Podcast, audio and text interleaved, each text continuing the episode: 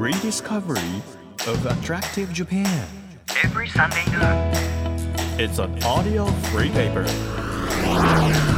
Apollo Station Drive Discovery Press.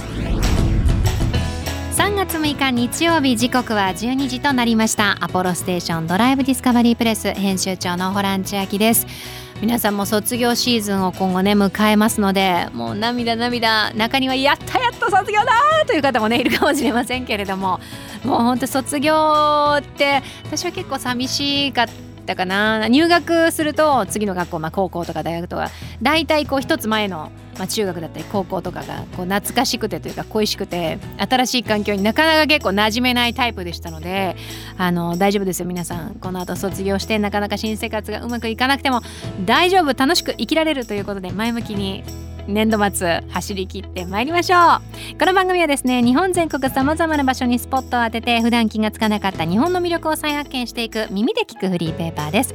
皆さんにとって身近な地域からお気に入りの場所そして一度は行ってみたい土地まで毎回さまざまな特派員をお招きしまして魅力的なローカル情報をお届けしていきます。今日は先週に引き続き日本全国の道の駅を制覇しましたという道の駅のスペシャリストですね浅井雄一さんに来ていただきます。本当にバラエティ豊かな道の駅の世界。皆さん本当に面白いですので聞いていただければ嬉しいです。1ページ1ページ紙面をめくるように輝きあふれる日本各地の情報と素敵なドライブミュージックをお届けします。音のフリーペーパーアポロステーションドライブディスカバリープレス今日もどうぞ最後までお付き合いください。アポロステーションドライブディスカバリープレスこの番組は出光興産の提供でお送りします。耳で聞くフリーペーパーアポロステーションドライブディスカバリープレス。改めまして編集長のホラン千秋です。毎週個性あふれる特派員の方をお招きして魅力あふれる世界をご紹介しているんですが今日は先週に引き続き道の駅のスペシャリスト浅井雄一さんをお迎えします。どうぞよろしくお願いいたします。お願いします。あのー来庁者さんから出版されている車でふらりと道の駅という本、はい。こちらはもう出たばっかりなんですよね。そうですね。はい。2月の18日に発売になりました。出たてほやほやでございます、はい。でこちらにはですね32駅厳選された道の駅についてあの詳細に書かれているんですけれども、改めてになるんですが道の駅は主にやっぱり観光客の方が多いなっていう印象ですか？それとも地元の方も結構来てるんですか？土日はやっぱり観光客の人が多いですよね、でいい道の駅っていうのはやっぱり平日も稼働してるところが多いですかね。はいはい土日はやっぱり混むんですよね。あのいろんなところから人が来るんで、はいはいでも平日ってやっぱりそういう観光客は来ないじゃないですか、はいはい。でも営業はしてるんでそこでいかにこうお客さんを集めるかっていうのがすごく重要になってきてて、うん。あそれが成功してるとやっぱりこう売り上げも上がるしはい。あの地域活性みたいなところにもつながるっていう、はい、あーじゃあ平日に行くとあーここの道の駅は活気があるなとかっていうのがよくわかる。そうですね、はい、ああの笠間っていう道の駅があって、そこ笠間この間どどちらに？えーっとね。ー道あった。モンブランって書いてあるよ。そう。茨城県笠間市でございます。はい。取材に行ったんですけど、はい。栗の生産量は日本一なのかな意外とそういうことって知らなかったりするんですよね。で栗って種類何種類あるかご存知ですか？もう栗は全部栗だと思ってました。僕和栗か洋栗かぐらいしか。あとね、はい天津甘栗とあか、ーはいはいそれぐらいしかなかったんですけど、うんえっとね12種類ぐらいあるんですって。へえまあでもそうですよね。キノコもキノコつったっていろんな種類があるのと一緒で、はい栗もいろんな種類でそうなんですよ12種類。はい、で8種類ぐらいはお店でも販売してるっていうふうに言ってましたけど、はいはい。でちょうど、えー、と11月末ぐらいからかな？12月とかが栗のシーズンで,、はいでそのシーズンになるともう周辺のエリアからみんな買いに来るって言ってましたそれでそのモンブランがすっごい有名ですごいってよ。そう、ね、朝並ばないと、うんあの整理券もらえないんですよ。そうなんです。本当だ。整理券配布9時30分からなくなり次第終了。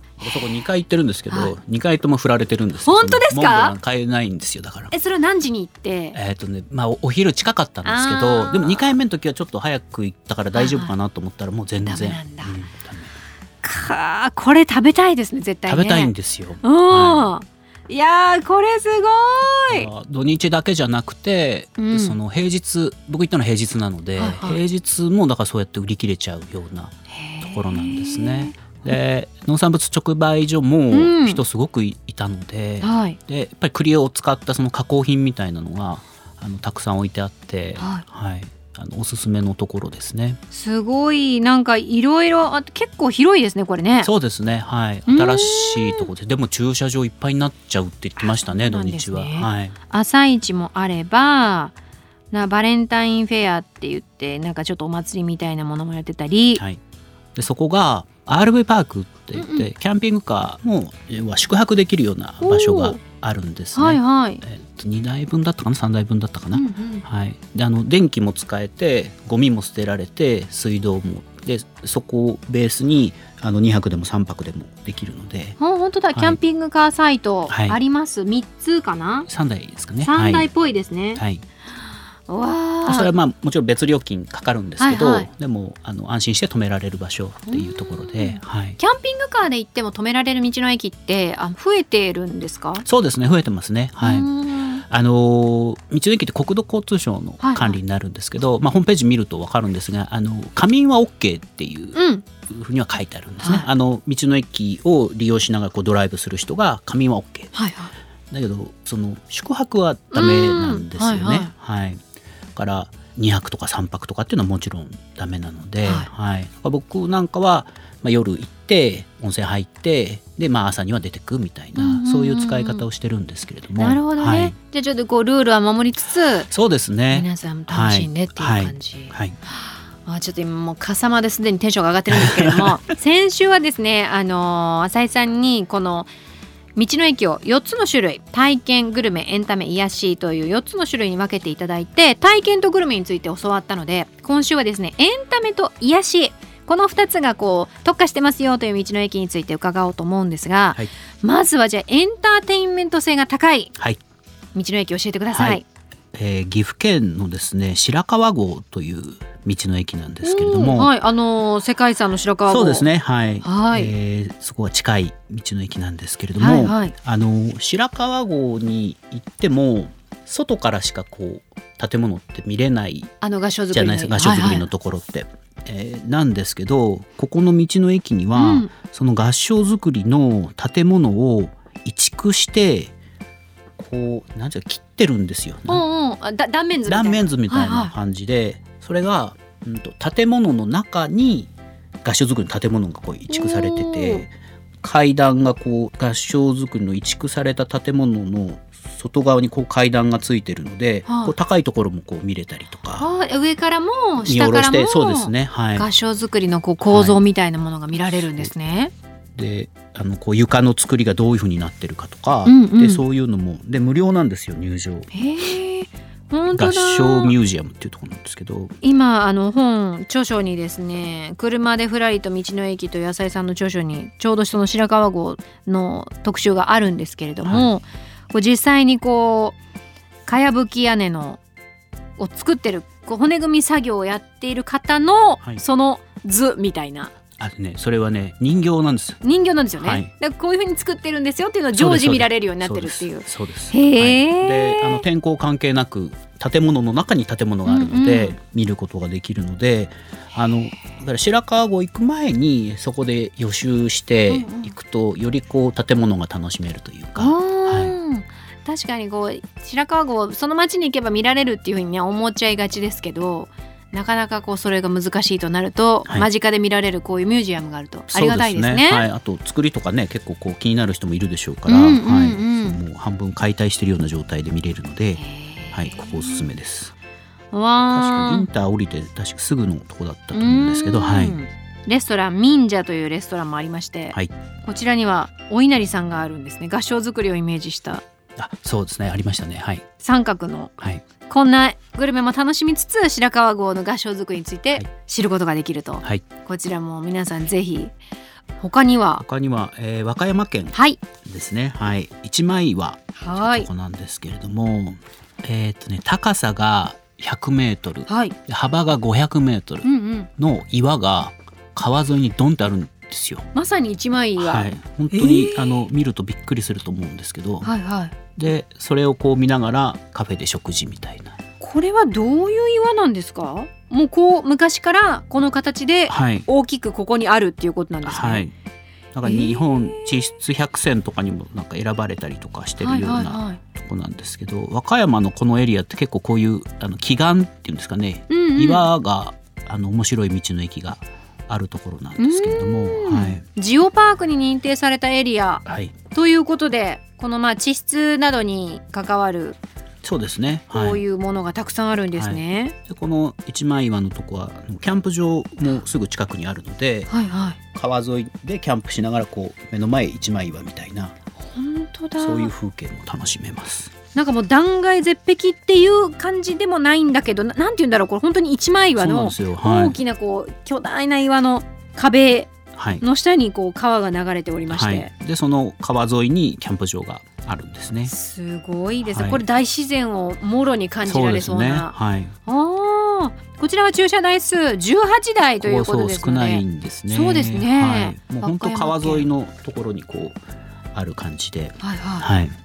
はでその近くにそのまた岩で面白い道の駅があって、はい。滝の灰太郎っていう道の駅はあ滝の灰太郎。滝の灰太郎。川底がこう岩なんですよ。うんうん。でそこにこういう小石がこう入って、はいはい。こうくるくる回って穴が開くみたいな、はい。こう無数の穴がこう川の底にこう開いてて、うんうん。でそここう水が流れてるみたいな。でそのえー川床がこう露出してるのでこう白い感じのなんか本当に不思議な風景が見えるようなところがあったりとか、こちらも和歌山ですね。そうですねはい。へえちょっと見てみましょう画像で。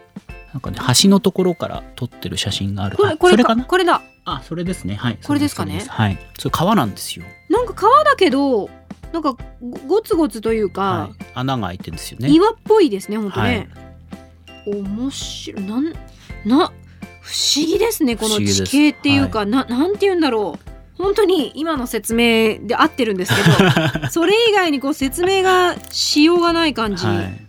不思議、まあ、こういうでもねあの大自然のこう神秘というか、はい。不思議みたいなものを感じられる場所、まあ、ジオパークに認定されているというぐらいなそうのでですね。はい。ねそういう一帯のエリアということではい。ドライブに行ったらぜひぜひいろんな大自然に触れていただきたいですね。こうね道の駅じゃなかったら行かなかったうんうん場所なので、本当にこう面白いなっていう、うんうん新しい発見ですよね。へえ、すごいもうエンターテインメントという意味ではミュージアムもあればはい、大自然のエンターテインメントもあれば、面白いです。じゃあ最後のジャンルに参りましょうか。はい癒し部門で参りましょはい、えーっと静岡県う。のはい。下鴨温泉湯の花うん。というところですね。もうその名の通り温泉ですね。これ温泉は足湯しかないんえですよ。あれ？足湯しかないけど意も。外とそうなんです温泉って名前ついてても温泉ないとこもあったりとかしてあそうあなんですね。の近くにはあるんですけどそのはいエリアっていう意味で。はいあそうあ。なんですあの本当もう伊豆の、えー先端のところなんですけれども、はい、河津桜だ。そうなんですはい、はいはいはい。で、えっと、2月上旬から3月上旬に、えっと、南の桜と菜の花祭りっていうイベント、お祭りがあって、はい。まあ、あの道の駅も会場の一つなんですね、はい。あの他の場所でもこうあるんですけれども、うん。で道の駅からもうすぐ目の前が川でで川沿いに桜が植わっててで土手に菜の花がこうわーっと咲いてるんですね。ピンクと黄色の。はい、もう本当にこう下からこう見上げたりすると綺麗な感じで、えー、いいなあ、い今の時期どう？ちょうどちょうどもうギリ？そうですね。はい。3月6日ギリじゃない、はい。えー、そうなんだ。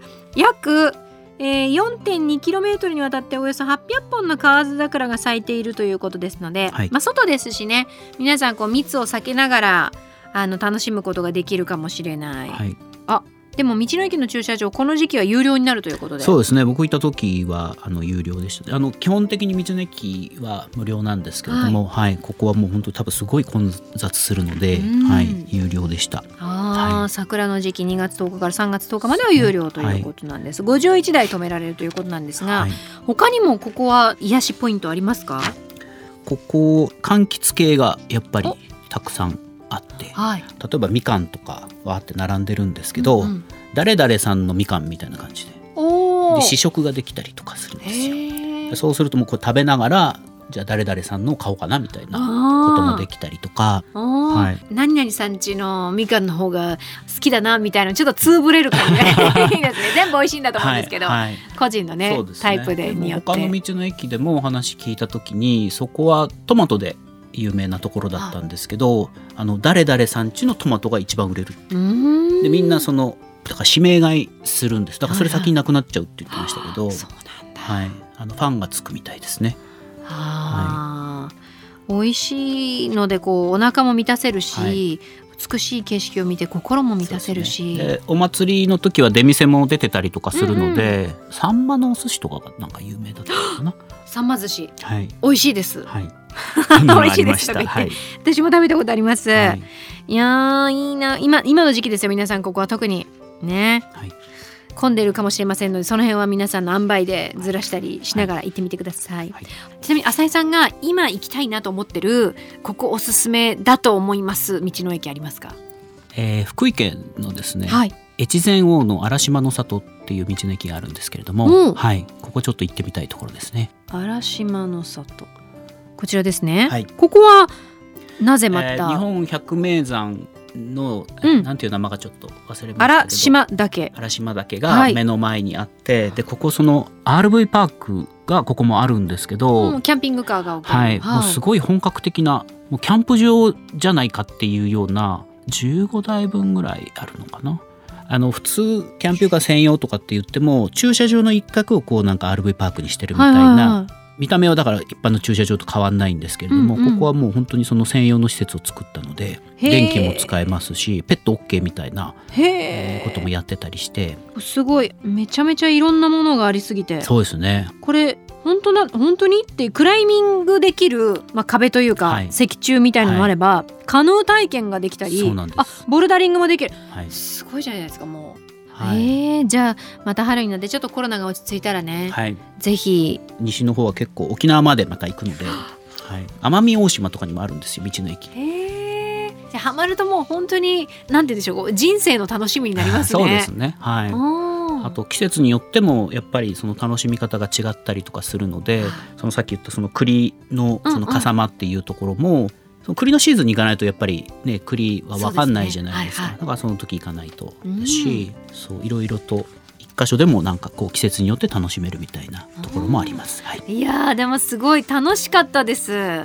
ね、全国の皆様今なかなかこう旅行とかは行きづらいと思うんですけれどもご自身の車で道の駅とかドライブっていうのは比較的こう行きやすいかなというふうに思いますのでぜひぜひ浅井さんの今のお話でしたり著書「車でふらりと道の駅」という本を参考にしてですね道の駅遊びに行っていただきたいなというふうに思います。アポロステーションドライブディスカバリープレス今日の特別特派員は道の駅のプロ浅井雄一さんでした。ありがとうございました。ありがとうございました。Apollo Station Drive Discovery Press.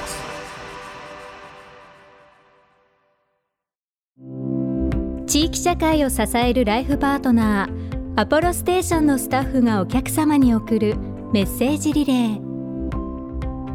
鹿児島県鹿屋市の南国食産株式会社寿急所店長の志藤寺美幸です。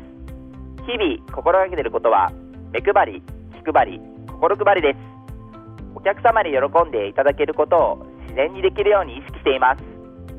そしてお店の一番のアピールポイントはチーム力です。お客様はもちろんスタッフ同士のコミュニケーションも大切にしています。それがいいお店いい職場につながると信じているからです。接客の際はどんなご相談に対してもすぐに資料を見てご案内できるようにバインダーを持つことを徹底しています。現場が教科書でありお客様との時間がそれ以上ない勉強だと思っております。アポロステーション寿急所ぜひご来店お待ちしております。あなたの移動を支えるステーションアポロステーション東京 FM からホラン千秋がお届けしてきましたアポロステーションドライブディスカバリープレス先週に引き続き道の駅のスペシャリスト浅井雄一さんお迎えしたんですけれども今週も道の駅本当すごかったですね。温泉はねもちろんあれば何より私は笠間のモンブランをゲットしたい。朝整理券並ばないといけないということで浅井さんもまだこれ食べられてないということでしたのでいや私もいつか挑戦したいですね。皆さんもこうぜひいやうちの近くの道の駅こんなものがあるよっていうものがあったらぜひぜひお寄せください。皆さんの街のいいもの情報地元のおすすめスポットの写真などお待ちしています。そして来週はリスナーメール特集ということで皆さんからのメッセージたくさんご紹介できればというふうに思っています。待ってます。また情報をお寄せくださった方の中から毎月3名様に番組セレクトのとっておきをプレゼントしているんですけれども3月に入ったということでプレゼント新しくなりますよ。今月は日本全国の美味しい佃煮がずらりと入りました。日本全国うまいもの巡りセット。3名様にプレゼントいたします。すごいいろいろあるんですよ。ホタテの甘辛煮であったり九条ネギ味噌とかごぼうの柔らか煮とかとか。ぜひえー、プレゼント応募してもらえると嬉しいです。また月替わりで注目のイラストレーターさんに手掛けていただいている番組ステッカーなんですけれどもこれも新しくなります。毎週5名様にプレゼントしていますよ。3月はアメコミやカートンアニメからインスパイアされたイラストが印象的なネオナーディボーイさんのデザインということで皆さんこれあの毎月番組セレクトとっておきプレゼントあるいは番組ステッカーというのを選べるようになってますのでどっちが欲しいかというのを選択してメッセージとともにご応募ください。今まであのメッセージを送ってくださっていた方もちょっと方式が変わりましたのでどちらのプレゼントがいいか選択してご応募いただければというふうに思います。日本全国さまざまな場所にスポットを当てて日本の魅力を再発見していく耳で聞くフリーペーパーアポロステーションドライブディスカバリープレス。お相手は編集長のホラン千秋でした。また来週。アポロステーション。ドライブディスカバリープレスこの番組は出光興産の提供でお送りしました。